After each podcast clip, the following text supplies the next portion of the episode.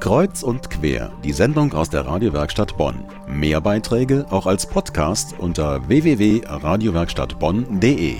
Wir reden heute über ein Thema, was uns alle angeht und das vor allem viel Fingerspitzengefühl bedarf. Und darüber rede ich im Studio mit Dr. Ulrike Wirges. Sie ist geschäftsführende Ärztin der Deutschen Stiftung Organtransplantation in NRW, kurz DSO.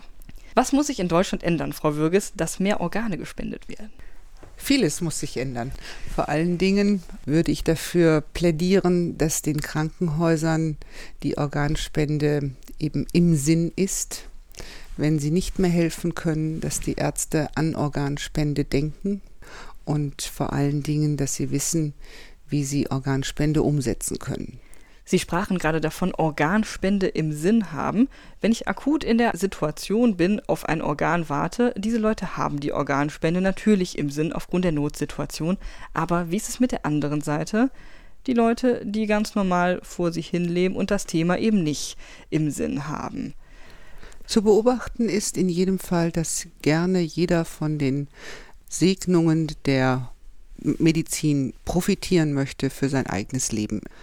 Auf die Frage, möchten Sie ein Organ transplantiert haben, um weiterleben zu können, antworten nach einer Frosser-Umfrage 82 Prozent aller Befragten mit Ja.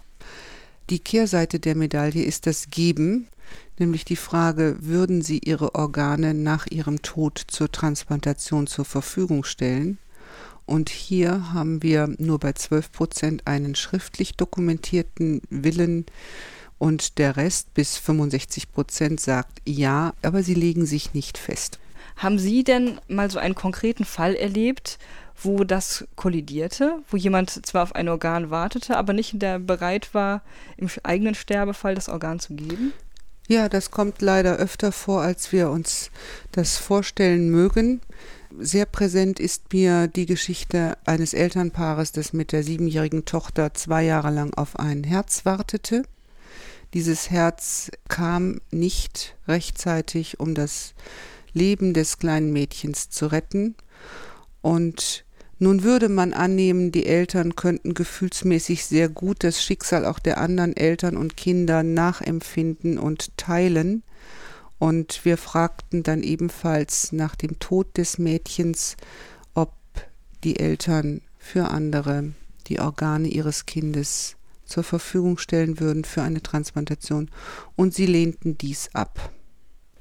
Jetzt gibt es aber auch Leute, die lehnen das einfach für sich ab und sagen, ich kann das nicht. Die Vorstellung, dass ich dann nicht komplett dann hinterher in den Sarg komme, mit der kann ich mich nicht anfreunden. Was sagen Sie dazu?